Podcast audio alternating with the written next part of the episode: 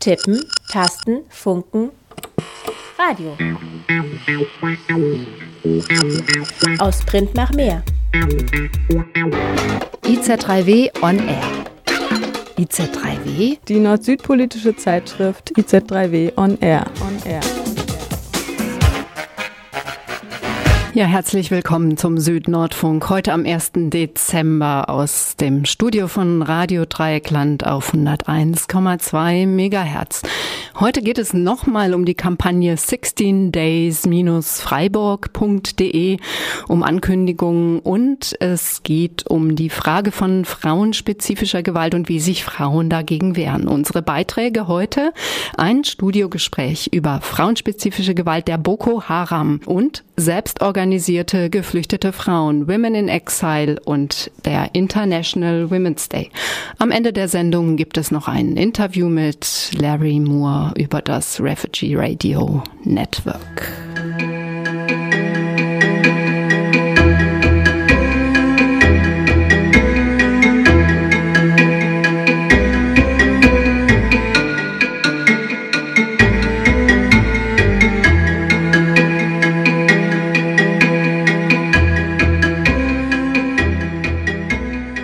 Gewalt gegen Frauen und Mädchen hat viele Gesichter.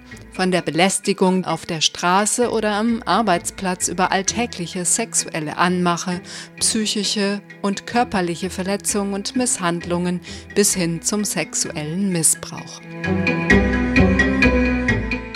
Oftmals sind ökonomische Ungleichheit, Abhängigkeiten vom Partner oder Ehepartner von der Familie und auch die Verletzung elementarer Menschenrechte der Ausgangspunkt für die physische und psychische Gewalt, die Frauen erfahren.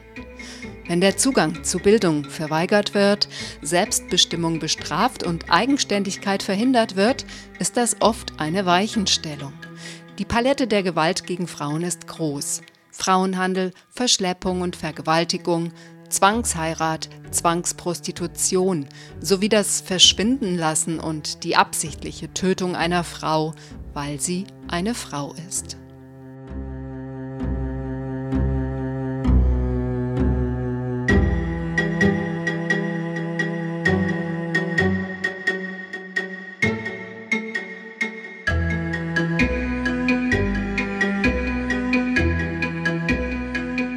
Weltweit finden jedes Jahr zwischen dem Internationalen Tag gegen Gewalt an Frauen am 25. November, also morgen, und dem Internationalen Menschenrechtstag, das ist am 10. Dezember, Aktionen gegen Gewalt an Frauen statt. Gewalt gegen Frauen und Mädchen ist nach wie vor ein Tabuthema. Gewaltförmige Übergriffe und Angriffe auf die Körper, auf die Persönlichkeit und damit auf die Gesundheit von Frauen sind weltweit nicht weniger geworden, seit die Vereinten Nationen im Jahre 1999 den Internationalen Tag zur Beseitigung der Gewalt an Frauen ausgerufen haben. In zahlreichen Ländern, in denen Frauen elementare Rechte verweigert werden, machen Betroffene seit 1991 alljährlich mit Aktionen auf frauenspezifische Gewalt aufmerksam. Sie zeigen, wie notwendig Gewaltprävention ist. Hinschauen statt wegsehen, das Schweigen brechen, sich einmischen und Betroffene unterstützen. Was sich einfach anhört, ist in der konkreten Situation schwer – wenn man gelernt hat, wegzuschauen, nicht ernst genommen zu werden, zu verharmlosen, sich ruhig zu verhalten, sich nicht einzumischen.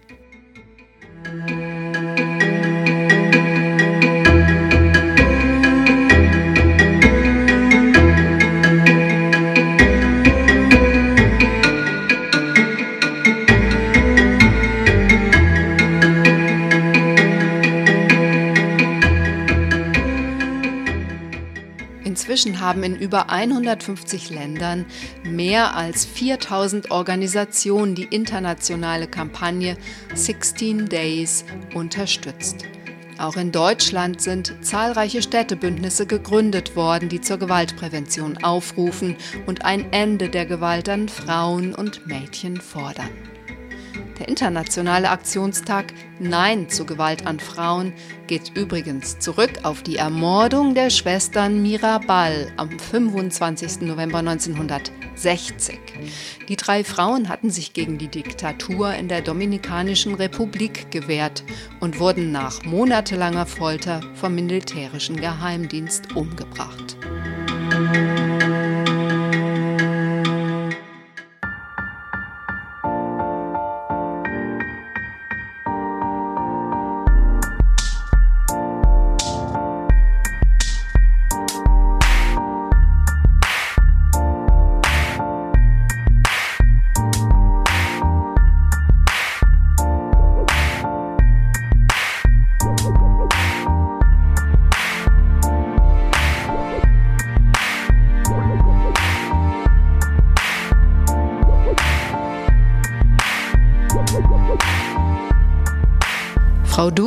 Anwältin und Juristin aus Nigeria sowie Mitglied der Organisation Anwältinnen ohne Grenzen.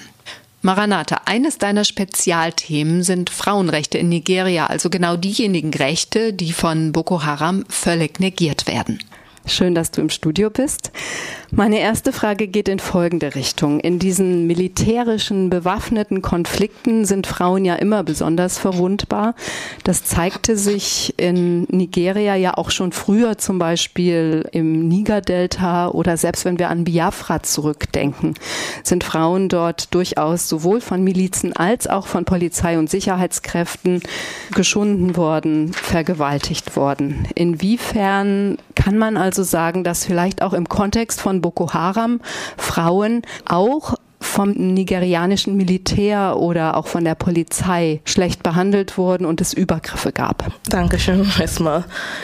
It is a sad situation in Nigeria because um, it is difficult to know who is who, and um, the situation is so bad that um, some of our military and the, the people who should be protecting us turn up at the end to be the ones who misuse us. Yeah. Originally, they're supposed to be there to protect the people, but um, they use this power mostly against the people, and that is something that um, we find um, abhorrent.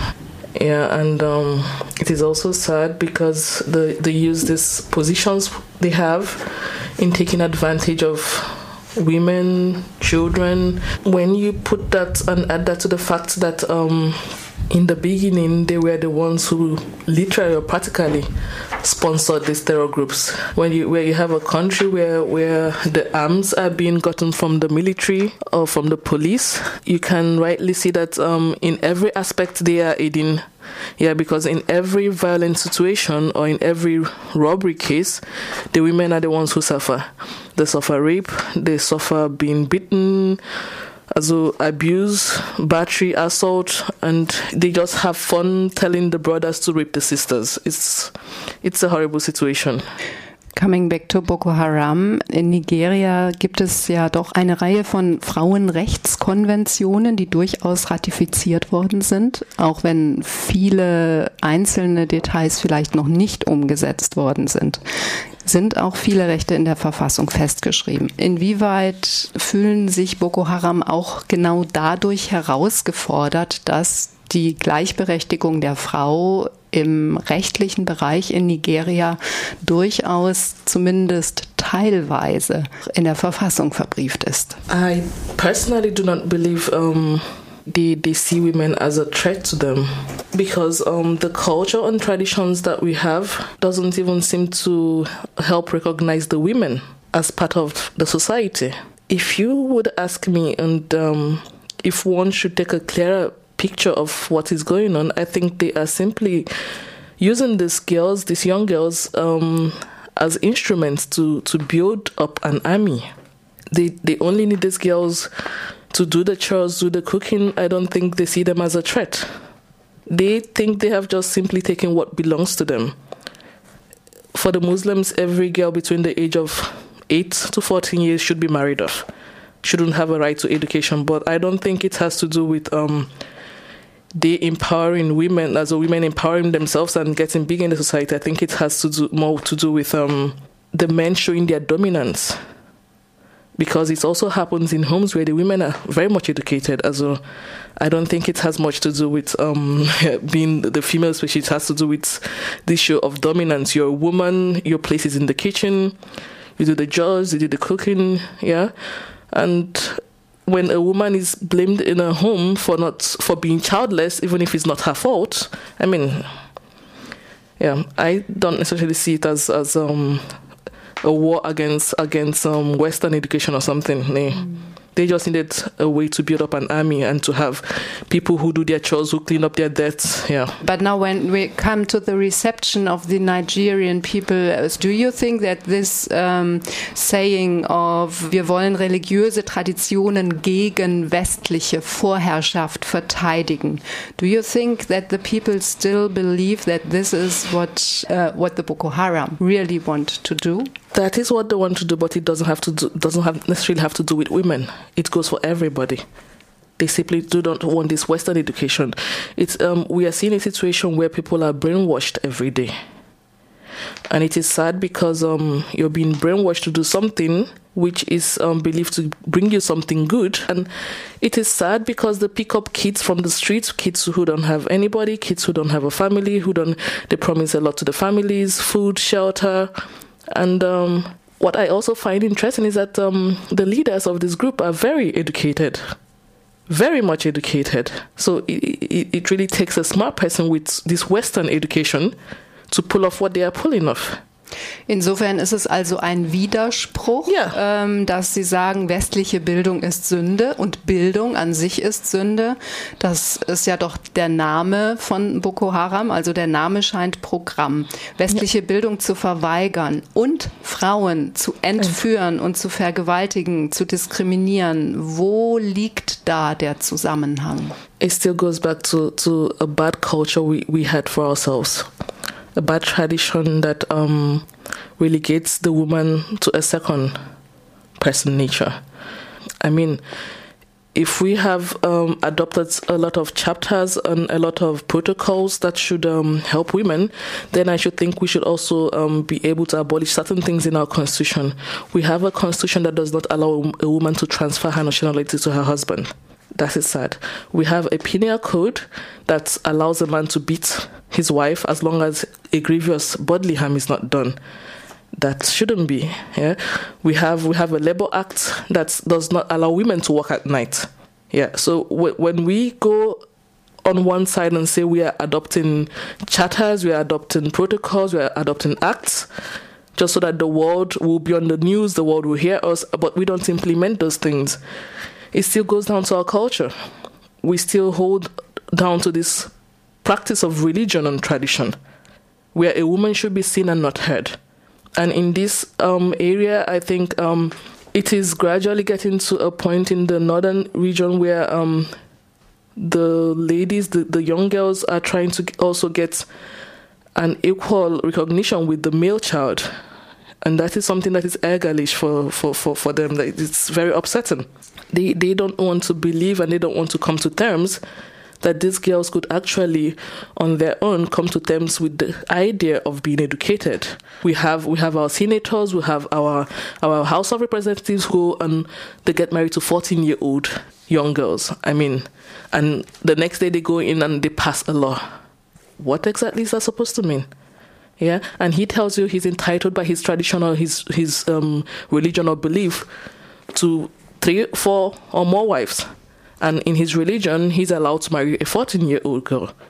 Diejenigen, die entführt und gefoltert und vergewaltigt wurden von Boko Haram und fliehen konnten oder auch aus den Händen der Boko Haram befreit wurden, in welche Situation kehren sie zurück? In der Familie, im öffentlichen Leben? Yeah, that is our greatest problem. That is something that keeps me awake most nights. Because we we happen to come out from a society where women have to bear a lot, even if it's not. You're made to see things as your fault, even when it is not. It is amazing that over ninety percent of these women would go home and try to pretend nothing happened. They will be told by their families not to talk about it, not to say a word. She has a child that is probably being referred to daily as a bastard.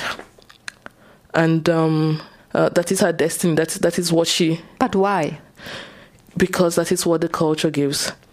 When on a normal day, when you are married and you have a problem with your husband, you come home to your parents, you're beaten up by your husband, and they tell you, Why did you come home? He's your husband. You should know he's your husband. You should go back. You must have done something wrong. They don't care about your own side of the story.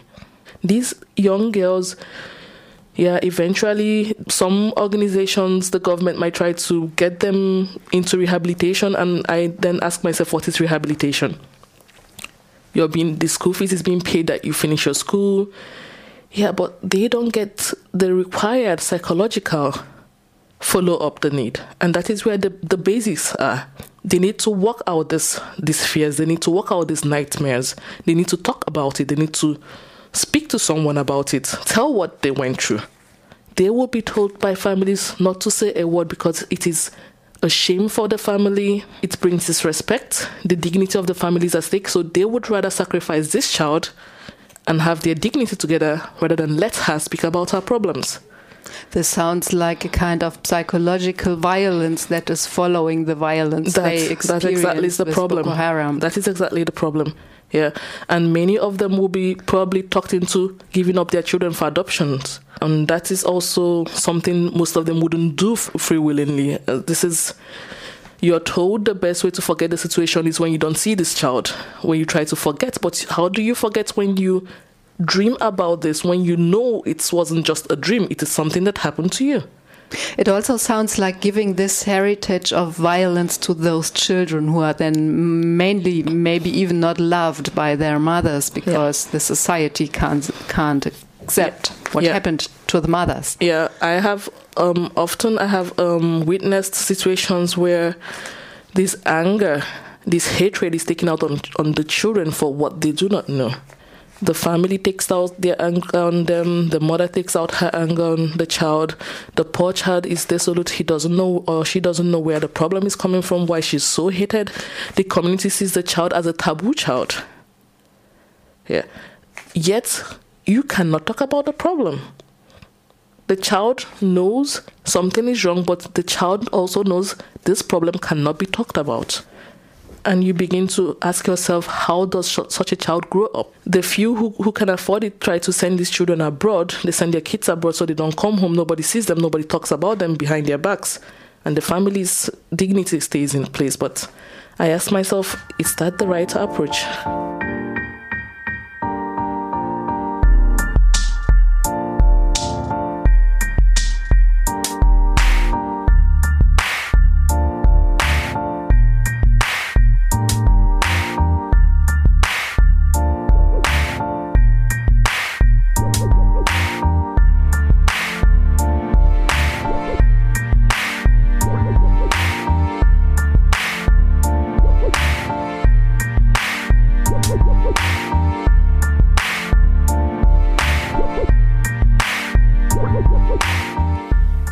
Anfang Oktober diesen Jahres sprengten sich mehrere Attentäter auf einem Fischmarkt und in einem Flüchtlingslager in der Stadt Bagasolo, in der Nähe des Tschadsee ist das, in die Luft. Über 40 Menschen wurden getötet. Unter den Toten waren auch die fünf Attentäter, ein Mann, zwei Frauen und zwei Kinder. Erst vor wenigen Tagen rissen zwei junge Selbstmordattentäterinnen mindestens 50 Menschen mit in den Tod. Sie waren elf und ich glaube 18 Jahre alt. Immer wieder werden Frauen für den Terror eingesetzt. Ich spreche mit der Juristin Maranatha Chokoleta Duro, Anwältin und Juristin aus Nigeria.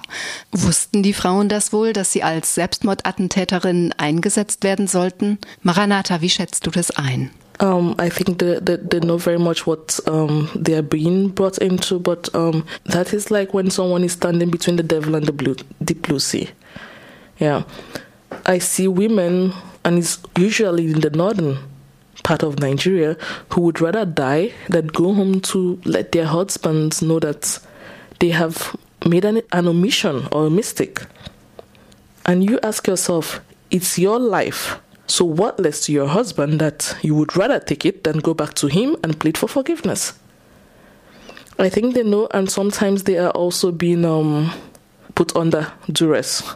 I think the worst thing um, a woman can be threatened with is her child. some of these women would do anything for their children. And as a mother, if I have to choose between my child living on or me going on, I would rather say I'll die on my child lives on. So you think they are forced from Yeah. the Boko Haram to take this decision? Yeah. Mm-hmm. They know what they are going to do, but at the same time, they don't have a choice. It is a taboo in our land for a, a parent to bury the child. So this is a very strong weapon that Bo- Boko Haram is at the same time using Ja. this taboo. Yeah. Because I was asking myself, gelegentlich hört man von Ausbildungslagern. Wie werden Frauen rekrutiert? Weil in anderen Kontexten, wo Frauen als Selbstmordattentäterinnen eingesetzt werden, erhalten sie oftmals Versprechungen, dass sie ja in Domänen agieren können, die sonst nur Männern vorbehalten sind, dass sie selbstbestimmt leben können, dass auch sie einer guten Sache dienen können und vielleicht sogar mit romantischen Vorstellungen, dass sie die wahren Männer kennenlernen. Diese Rhetorik der Rekrutierung, beispielsweise beim IS, kommt mir unwahrscheinlich vor für die Situation von Boko Haram. Wie schätzt du das ein? Um, I'll give an example with Aisha Mohammed. When she was released, she said um, on the day she was kidnapped, she was kidnapped. Her sister, along with her sister and her friend, they were all kidnapped. When she was released, she said, "You are being when you are asked to do a task, and you, you say no or you do not do it properly, you're being whipped. And not just are you being whipped, you are put in front of four men who probably would rape you right in front of there just to prove a point to you. And she said the worst thing she ever did was her first assignment, and that was to put a bomb in her duff, which she didn't know if it also killed members of her family. But that was her test of faith to see, to prove that she could be a member. This ability to turn women into weapons of war is also something done through brainwashing and also duress. You are given an option that is almost impossible for you to say no to it. For them, it's not, they don't have any romantic Vorstellung or anything from there. It's just a case of this or that. And you think about it and you're th- speaking to yourself here. Last night I was raped by five men. I come back today, I don't do my job, I probably get raped by seven men. And tomorrow, who knows, 10 men. And somewhere along the line, you break down, you give in.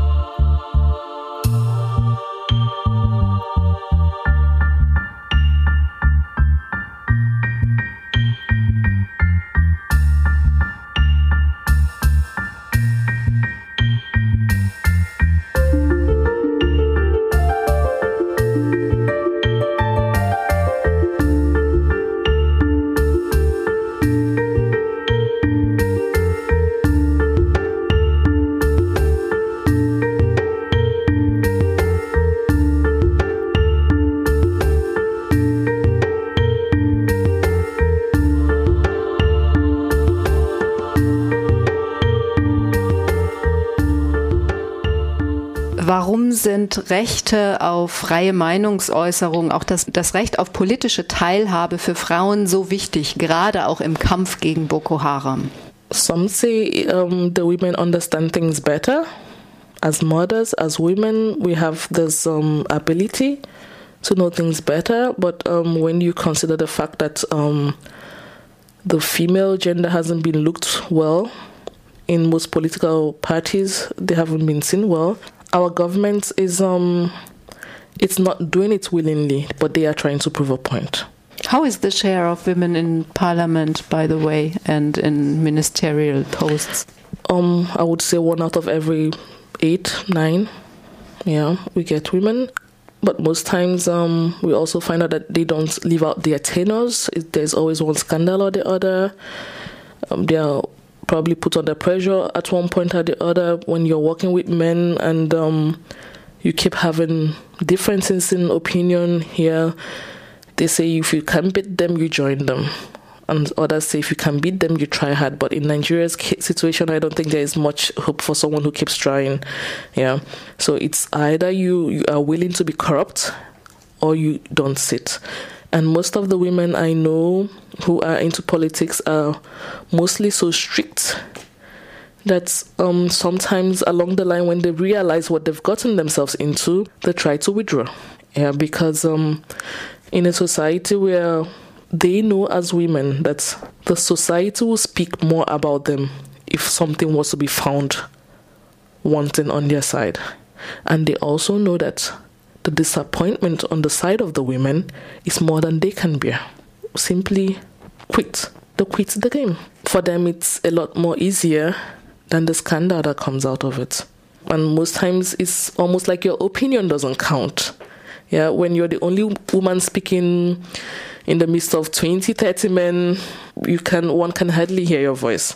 Most times, also, they try to be smart enough to get the matter to the international level. We are forced, or our government is forced, to pull back and give a little bit of as consideration because they now know that the international eyes is on them. Yeah, but at the end of the day, one sees it is um, one big show which is being played on a scene, and um, the question is always, what is the motive behind that? I see. Das ist ein weiterer Punkt, den ich interessant finde, inwieweit die Durchsetzung von Frauenrechten in Nigeria als Einmischung in nationale Angelegenheiten empfunden wird von verschiedensten politischen Kräften, auch der jetzigen ähm, Regierung, die ja noch nicht so lange im Amt ist. Ändert sich das jetzt durch die Gewalt von Boko Haram? I would say um, we women are finally beginning to realize that women should stand up for women. But um, the poverty level is so threatening and it's so difficult that everybody wants the quick way out. Who's giving them money? Some people would see a crime going on here and wouldn't say one word because they got money for it we we women are standing up for each other, but um, it, this network has to be supported. It has to be propelled in in a good way. But what I find very interesting is that a lot of our women who have the capacity now have a lot of NGOs helping these girls and these young ladies. They try to make available ways of getting them in, back into school when they can't, learning a, a trade or a craft that could help them in future find a way in their life. That's something I find positive. Yeah, because um, when we leave this just to our government, it is not working. So we, we are beginning to recognize the fact that we have to stand together if we have to move. But then, yeah, there's always a Judas somewhere. I played on every woman to always watch the back of every other woman. We cannot stand up and fight this violence if we if we do not learn to love ourselves and stick together. It has to start from us. If I cannot watch the back of a fellow woman, irrespective of what tribe, what race, what religion she is, then we cannot win this war. It is a lost cause. I have met women who do not know how to go about seeking help for themselves. I believe every woman knows and can always find a way to reach out to each other. It, irrespective of what a woman is going through, I think I can always find a way to reach the cause of her heart, to let her open up. So I, I plead on every woman to try to stand up for each other, watch each other's back, be there for each other. I mean, it, we are not fighting a war against men or against nature or whatever, but then we are fighting for our own survival it is it is apparent it is important that we stand together to win this war.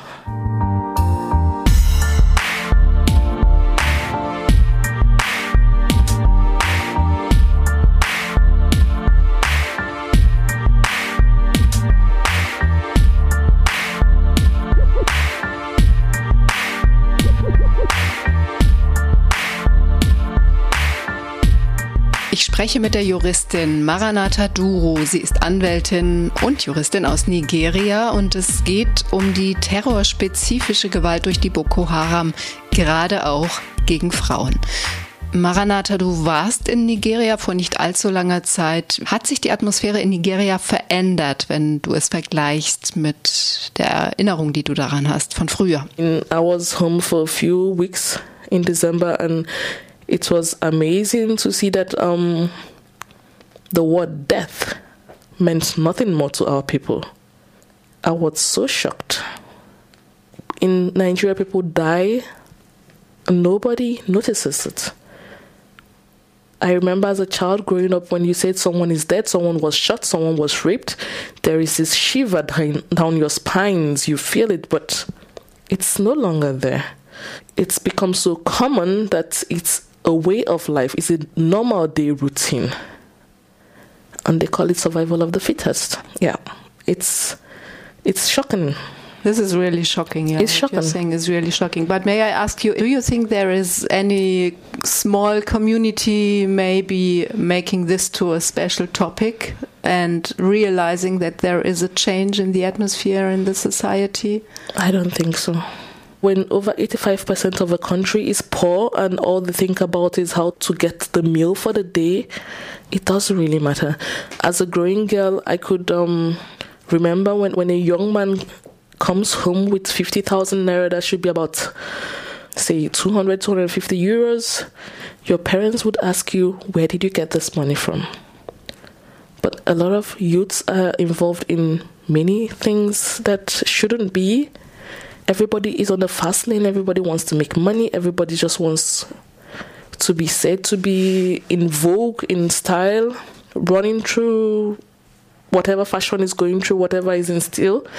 And um, it has gone so, so, so bad that um, we've lost the context, the essence of of this feeling, this sympathy in this act, um, I also think our government is, um, I wouldn't say they are solely responsible because every man is responsible for his actions and what he does.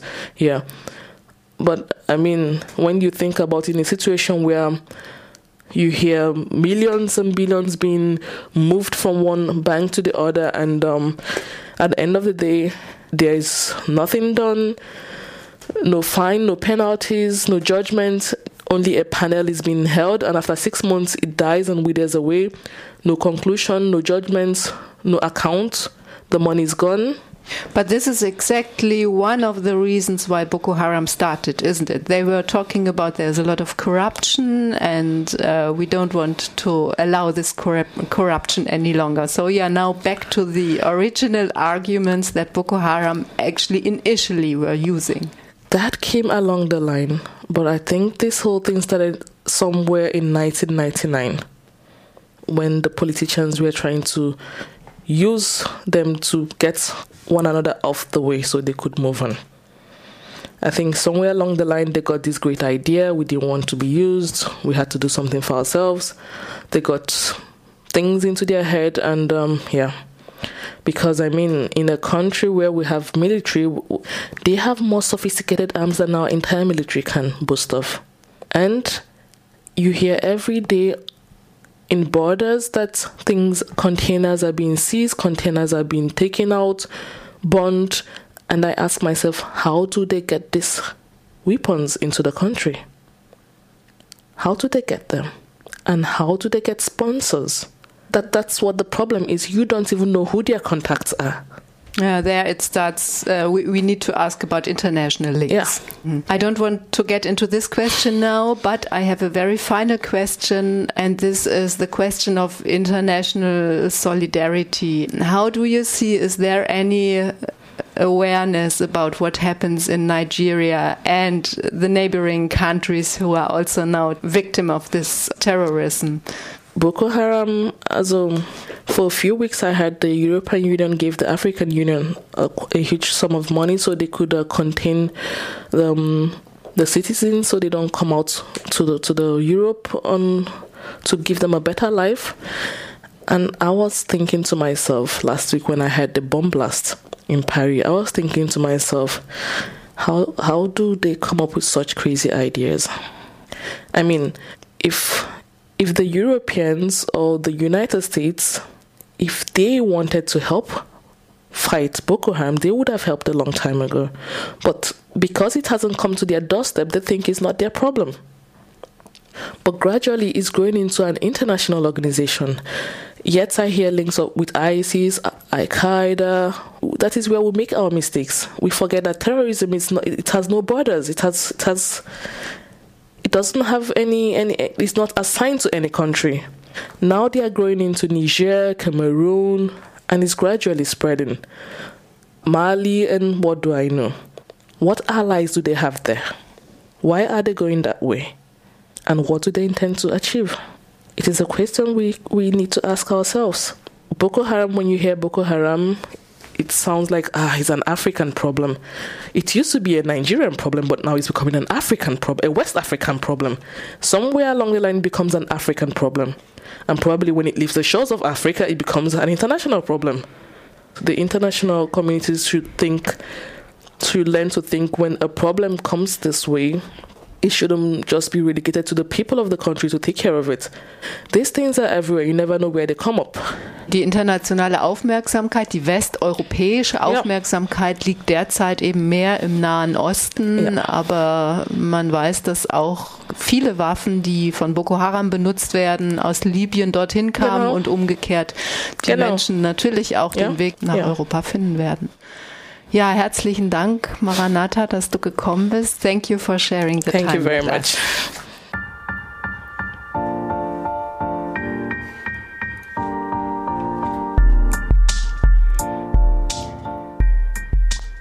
Der Terror der Boko Haram ist länderübergreifend. Our Job is to Shoot, so heißt ein Beitrag von Ruben Eberlein in der IZ3W. Das ist die süd-nord-politische Zeitschrift, die hier in Freiburg verlegt wird.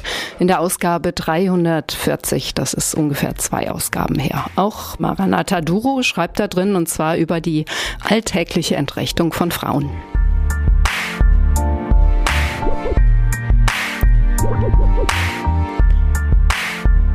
Ihr hört den Südnordfunk, die IZ3W-Magazinsendung auf 102,3 Megahertz heute am Dienstag, dem 1. Dezember.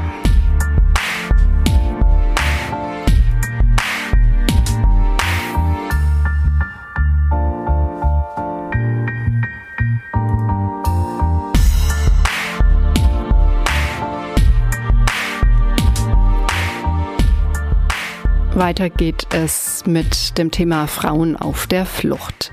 Wir sind alle betroffen von sexueller Belästigung im Lager. Es gibt keine Frau, die nicht eine Geschichte von aufdringlichen Blicken, widerlichen Kommentaren, unerwünschtem Anfassen oder versuchter oder tatsächlicher Vergewaltigung erzählen könnte.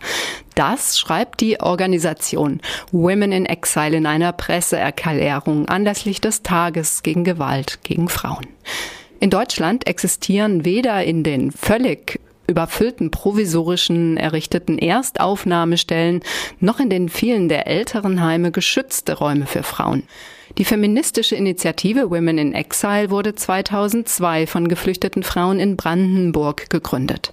Sie bietet einerseits konkrete Unterstützung für Frauen und Asylsuchende LGBTIQs, Zudem arbeitet sie auch im Bereich der politischen Informations- und Öffentlichkeitsarbeit. Dafür reisen die beteiligten Frauen etwa mit Booten und Bussen quer durch Deutschland. Sie besuchen Heime, halten Vorträge und führen Empowerment-Workshops durch.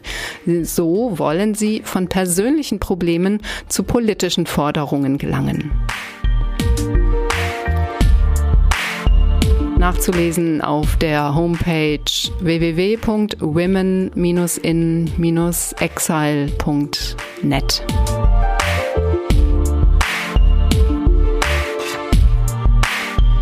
Eine weitere Gruppe, welche die Anliegen geflüchteter und emigrierter Frauen in Deutschland in der Öffentlichkeit hörbar und auch sichtbar machen will, ist International Women's Space aus Berlin, kurz IWS. IWS ist im Zuge der Protestbewegung von Geflüchteten und der Besetzung der Gerhard Hauptmann Schule in Berlin entstanden. Das war 2012. Auf der Internetseite finden sich, allerdings auf Englisch, zahlreiche Artikel, Hintergrundtexte und auch aktuelle Nachrichten über Asylgesetze, globale Fluchtursachen, über die Situation in Heimen und auch feministische Klassiker und Neuerscheinungen.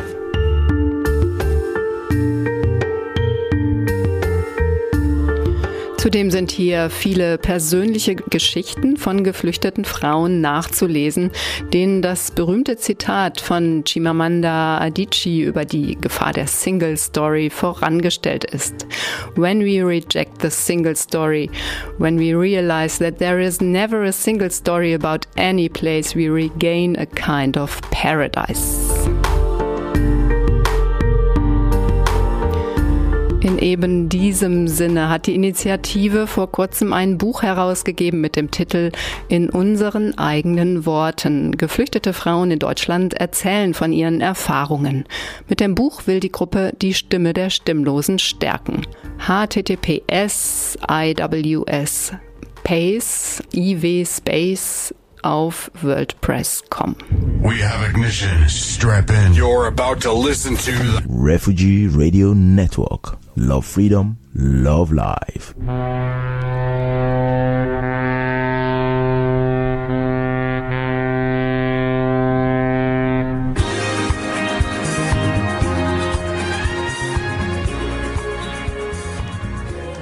Ja, weiter geht's hier mit einem ebenfalls längeren Interview über das Refugee Radio Network. Vor einem Jahr wurde in Hamburg das Refugee Radio Network gegründet. Ein Team von Leuten, die selber migriert sind, macht mit und für Geflüchtete ein Radioprojekt, das als Ort der freien Meinungsäußerung Debatten moderiert und damit auch Teile der Selbstorganisation der Refugee Community ist. Mit den Informationen wendet sich das Refugee Radio Network Network an Geflüchtete und an die Gastgesellschaft. Durch Vernetzung über europäische Grenzen hinaus fördert das Projekt zudem die politische Selbstorganisation der Geflüchteten. Ich habe ein Interview geführt mit Larry McCauley. Er ist Journalist aus Nigeria und Gründer des Radio Refugee Network. Larry, how do you see the role of the radio broadcasting in general? Welche Bedeutung hat der Hörfunk in den Herkunftsländern vieler Flüchtlinge? Well, I think um, radio especially is a tool for education. Growing up in a third world country in Africa, I know the impact of radio, and it's a very important tool to get information out also In afrikanischen Ländern ist Radiomachen ein wichtiges Werkzeug zur Bildung und zur Verbreitung von Informationen. Aus dem gleichen Grund haben wir hier in Hamburg ein Radio von und für Flüchtlinge gegründet, aber auch um die Gastgesellschaft über flüchtlingsrelevante Themen zu informieren. Also. Also und wie kann man sich das Programm des Radio Refugee Network vorstellen? Well, the topics we cover are quite human topics. We don't cover extraterrestrial topics. Wir behandeln keine außerirdischen Themen, sondern gesellschaftliche Fragen, auch solche, die uns im Alltag begegnen. Im Rückblick auf das letzte Jahr kann man feststellen, dass sich die Berichterstattung über Flüchtlinge verdichtet hat. Die meisten Informationen kreisen um die Tragödie der Migration. Ich bezeichne das als mediale Flüchtlingsblase. Wie genau ist das gemeint? Uh, it's bubble in the air. Everybody's grabbing it. It's like a drum. When I mean bubble, I mean when they beat a drum in a town square, everybody dance to it. Wenn einer eine Geige spielt, dann tanzen alle danach. Verstummtes Instrument, gehen alle nach Hause. Genauso verhalten sich die Medien hier zum Thema Flucht und Flüchtlinge. Überall wird Schaum geschlagen. Doch wenn wir selber über Themen sprechen, die uns betreffen, wie alltäglicher Rassismus, Ausgrenzung, Verletzung von Menschenrechten oder über die Situation von Frauen, über Gender-Themen und Feminismus, dann verpufft das. We reflect on issues affecting refugees and migrants in Europe, and uh, we get calls from the, all over the place. We read letters Also Wir haben eine einstündige Magazinsendung zu diesen Themen und erhalten Anrufe aus ganz Europa. Wir verlesen Briefe, Gedichte, machen ein wenig Comedy. Denn Flüchtlinge lachen auch und tanzen. Also spielen wir Musik. Unser Programm trägt dazu bei, dass die Leute kapieren, dass Flüchtlinge auch Smartphones bedienen können, Computer haben und Theater spielen. Wir sind menschliche Wesen von diesem Planeten Planeten. Bevor wir als Flüchtlinge hierher kamen, gab es ein Leben, in dem wir all diese kreativen Dinge verwirklichen konnten. Warum sollen wir das hier in der Gesellschaft, die uns diskriminiert, nicht genauso tun?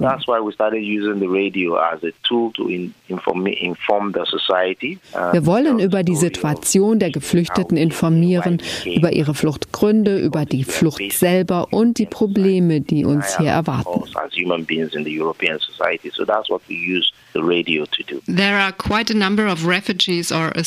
Oftmals äußern Asylsuchende ihre politische Meinung nicht öffentlich, aus Angst oder Unsicherheit.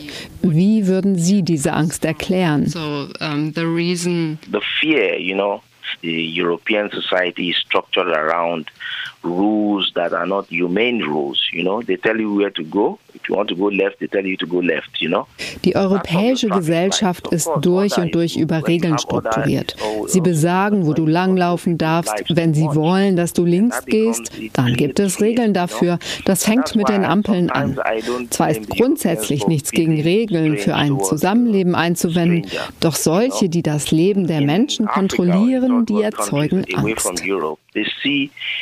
Glamorous Europe. They see an Eldorado Europe on TV. On Zudem haben viele Geflüchtete aus afrikanischen Ländern tatsächlich eine wunderbare Welt erwartet, wie sie vielfach im Fernsehen gezeigt wird.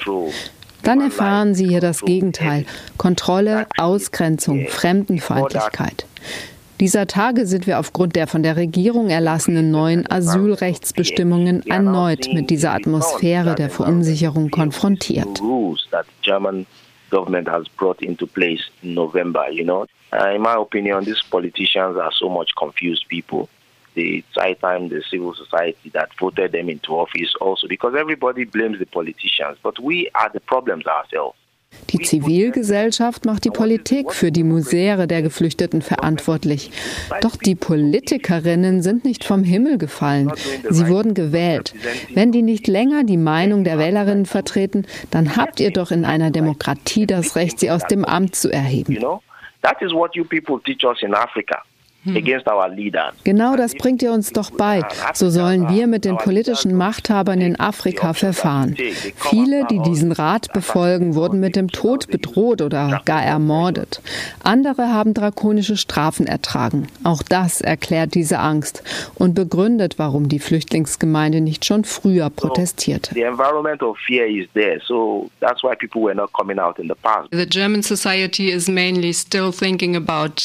Viele Akteure Akteure, ob amtlich oder auch zivile Akteure, konzentrieren sich in der momentanen Situation ja auf die Frage, wie fundamentale Grundbedürfnisse der Flüchtlinge, die hier ankommen, gesichert werden können. Also Essen, ein Platz zum Schlafen und Schutz. Das Recht auf freie Meinungsäußerung gehört nicht gerade zu der Liste der benannten Rechte. Warum ist dieses Recht gerade in der jetzigen Situation für die Flüchtlinge so wichtig? Very, very important. Like I used to tell them in every place that I go, talk with the refugees in camps, in living spaces, in squads. I tell them, listen, is your condition good? Ich besuche die Flüchtlinge regelmäßig an verschiedenen Orten und sie berichten mir, dass es ihnen alles andere als gut geht. Nun sage ich dann, du verhältst dich ruhig, du gehst tanzen, hörst Reggae-Musik und Bob Marley. Was denkst du, was die dazu sagen würden? Sie wollen, dass du deine Stimme erhebst und aufbegehrst. Und wie machst du das? Ich werde nicht müde, diese Fragen zu stellen. Denn ein Kind, das Aufmerksamkeit braucht, hört nicht auf zu schreien, bis es sie bekommt. Also Die freie Meinungsäußerung ist extrem wichtig, ein fundamentales Prinzip des Lebens. Jeder Mensch hat ein Leben, um sich selber auszudrücken. Das Recht ist in der deutschen Verfassung verbrieft und in Europa wie international ein anerkanntes Rechtsprinzip. Warum sollen wir das also hier nicht in Anspruch nehmen? Wir haben in unseren Herkunftsländern das Problem, dass dieses Recht verletzt wird. Doch nun sind wir in einer Umgebung, in der uns das Gesetz erlaubt, die Meinung frei zu äußern. Gleichzeitig machen uns natürlich andere Gesetze Angst, dieses fundamentale Recht auch wahrzunehmen. And I also keep on telling them that Ich insistiere auch darauf, dass es nicht ausreicht, auf die Straße zu gehen. Als ich mit dem Radio Refugee Network vor einem Jahr begonnen habe, sagten alle, wir brauchen Straßenaktionen und Aufmerksamkeit. Aber es gibt Leute, die ihre Küchen und Wohnzimmer nicht verlassen. Sie schauen Fernsehen und hören Radio. Darüber können wir sie erreichen. Ladet sie über Telefon dazu ein, ihre Meinung zu äußern invite them to participate through telephone. We can call into a live program on radio. Wir können inzwischen Hörerinnen live zuschalten und wer nicht anrufen will, schickt eine SMS oder eine WhatsApp-Nachricht, was, wann, wo gerade läuft und kommentiert das. Im Dezember starten wir mit einer Live-Sendung, in der uns die Leute aus der ganzen Welt anrufen können, auch aus Australien oder Paraguay. Berlin, Marburg, München und im Rest der Welt. Willkommen zur Refugee Voices Show, das Freiheitsboot. Ich bin El Capitan. Für euch live aus Hamburg das Refugee Radio Network, der erste Graswurzel-Radiosender für Refugees von Refugees. Diese Sendung informiert euch, bildet euch, unterhält euch heute. Migrant Politisches Nachrichtenupdate. Weltweite News zu Flüchtlingsthemen. Comedy. Don't worry, be happy. Poesie. Zerbrochene Zukunft. Briefe von denen ohne Stimme. Letters from the Voiceless. Inspirierende Zitate und Musik. All das und viel mehr in der Refugee Voices Show, das Freiheitsboot. Bleibt dran, Finger weg von den Reglern. Wir legen eine musikalische Pause ein mit einem Musiker und Refugee mit seinem Titeltrack Please Don't Hurt Me.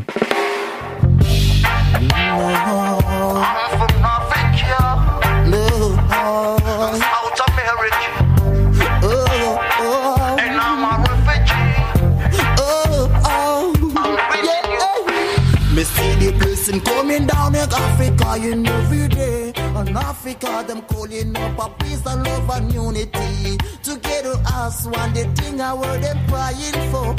Ja, das ist ein Interview mit Larry Moore vom Refugee Radio Network. By how far are you connected? Wie ist das Radio Refugee Network denn mit anderen Radioprojekten, zum Beispiel in Europa, vernetzt? We are reaching them on a step-by-step -step basis.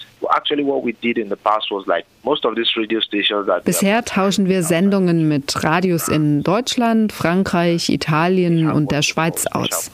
Sie melden uns auch die Reaktionen der Zuhörerschaft zurück und was wir noch thematisieren können it's good, then they, they write us back that we should do it more. I know definitely I will get two radio stations in Italy. I will get Gerade konnten wir zwei Sender in Italien und zwei in Frankreich gewinnen. Local stations. Derzeit verhandle ich mit zwei Stationen in Jordanien und im Libanon. Wir wollen mehr Menschen auch außerhalb Europas erreichen und mit ihnen Erfahrungen und Geschichten teilen. You need to understand that we need to adapt these programs meine Herausforderung ist natürlich, die Hörbeiträge in die jeweilige Sprache zu übersetzen. Schließlich sind wir nicht der BBC oder die Deutsche Welle. Wir haben diese Kapazitäten einfach nicht. yeah, it's really capacity you need for that. So that we can now start sharing stories. But Facebook Facebook ist diesbezüglich natürlich sehr hilfreich. Die Deutschen sind ja nicht so Facebook-affin, doch wer flieht, ist auf Facebook, bevor er überhaupt aufbricht. Facebook ist für uns ein Instrument, um an Informationen, was, wann, wie in Europa passiert, schneller heranzukommen. Denn die Aktionen der Politik und deren Public Relation Events, die sind verlogen. With all these actions of this government who are using it as propaganda Erst hieß es ja, die aus Afrika sind schlechte Flüchtlinge und die aus Syrien sind die Guten. Und jetzt? Jetzt sind syrische Flüchtlinge auch nicht mehr gut genug und dürfen nicht länger bleiben als ein Jahr. We cannot give them permit to stay more than one year. Die Politik ändert ihre Meinung im Sekundentakt. Also Inwieweit birgt diese Information in den offiziellen Medienkanälen denn die Gefahr einer Single Story, um das mal mit den Worten von Chimamanda Adichie zu bezeichnen? Das ist genau der Punkt, den ich in allen Diskussionen aufgreife, nicht nur im Radio. Mainstream media also to tell them that this story is not Die gesamte Flüchtlingsbewegung ist keine One-Way-Story und sie hat mit Menschenrechten zu tun. Es gibt Flüchtlinge, die wollen wieder zurück. Viele sagen auch, wenn sie gewusst hätten, wie sie hier behandelt werden, dann wäre dieser Ort hier nicht ihre erste Wahl gewesen. Es gibt inzwischen auch Aktivistinnen, die zurückgehen und den Leuten zeigen, wie die Realität hier aussieht. Ein Freund von mir brauchte acht Monate bis Europa. Nun sind Aktivisten mit seinem Filmmaterial nach Guinea auf die Dörfer gegangen und zeigen, was auf der Reise abgeht, welche Gefahren es gibt. in Guinea, telling them of the dangers of coming to Europe without without cause. They would like to to categorize the refugees and separate the refugees according Mehr und mehr hört man den Vorschlag, Flüchtlinge seien aus Gründen der Sicherheit nach Herkunft, ethnischer Zugehörigkeit oder auch Religion zu separieren. Was steckt hinter diesen Vorschlägen? The idea behind This from is your where opinion. I this is where I ask the question: Where are all the human rights lawyers in Europe? Where are they? Are they have they gone to sleep? If this had happened in America, for Gegenfrage. Wo sind all die Menschenrechtsanwältinnen in Europa? Schlafen die? Wenn das in Amerika passiert oder irgendwo in einem afrikanischen Land, dann gibt es einen Aufschrei. Afrikanische Regierungschefs werden für so etwas vor den Internationalen Gerichtshof geladen. Regierungen, die diese Art der Politik verfolgen, gehören vor ein Strafgericht, denn sie brechen mit internationalem Recht.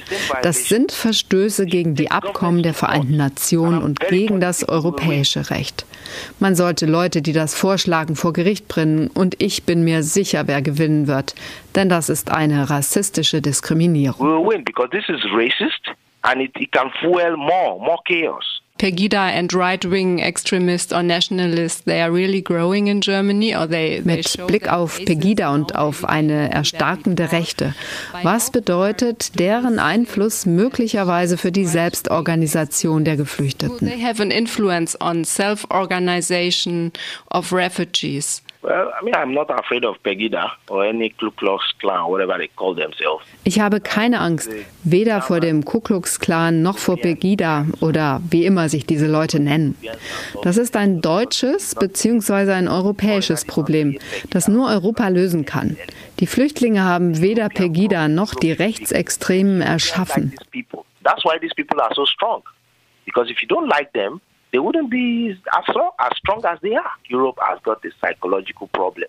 Europa hat da ein psychisches Problem. Die europäische Gesellschaft ist zutiefst rassistisch.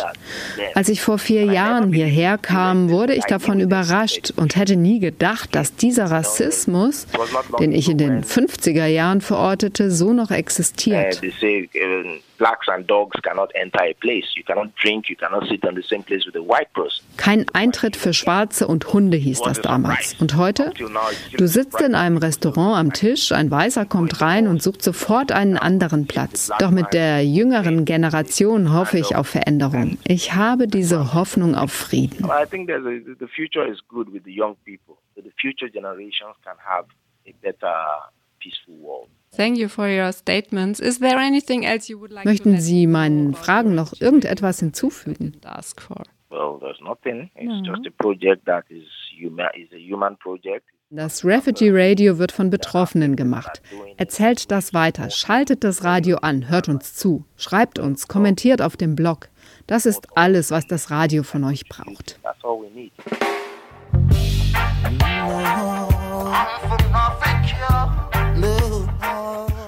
Ein Hinweis in eigener Sache. Die nächste Ausgabe der südnordpolitischen Zeitschrift IZ3W wird sich mit geflüchteten Selbstorganisationen mit Ermächtigung beschäftigen und verschiedene Initiativen vorstellen. Auch das Interview mit Larry Moore ist dort nachzulesen. Schaut einfach auf die Seite.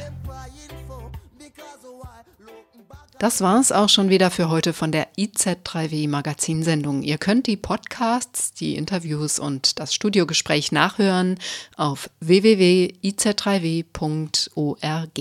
Am Mikrofon war die Martina. Ich sag Tschüss und vergesst nicht ins Programmheft zu schauen von www.16days-freiburg.de.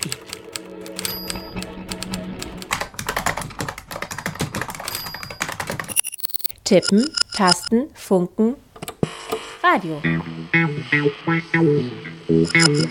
Aus Print nach mehr. IZ3W on Air.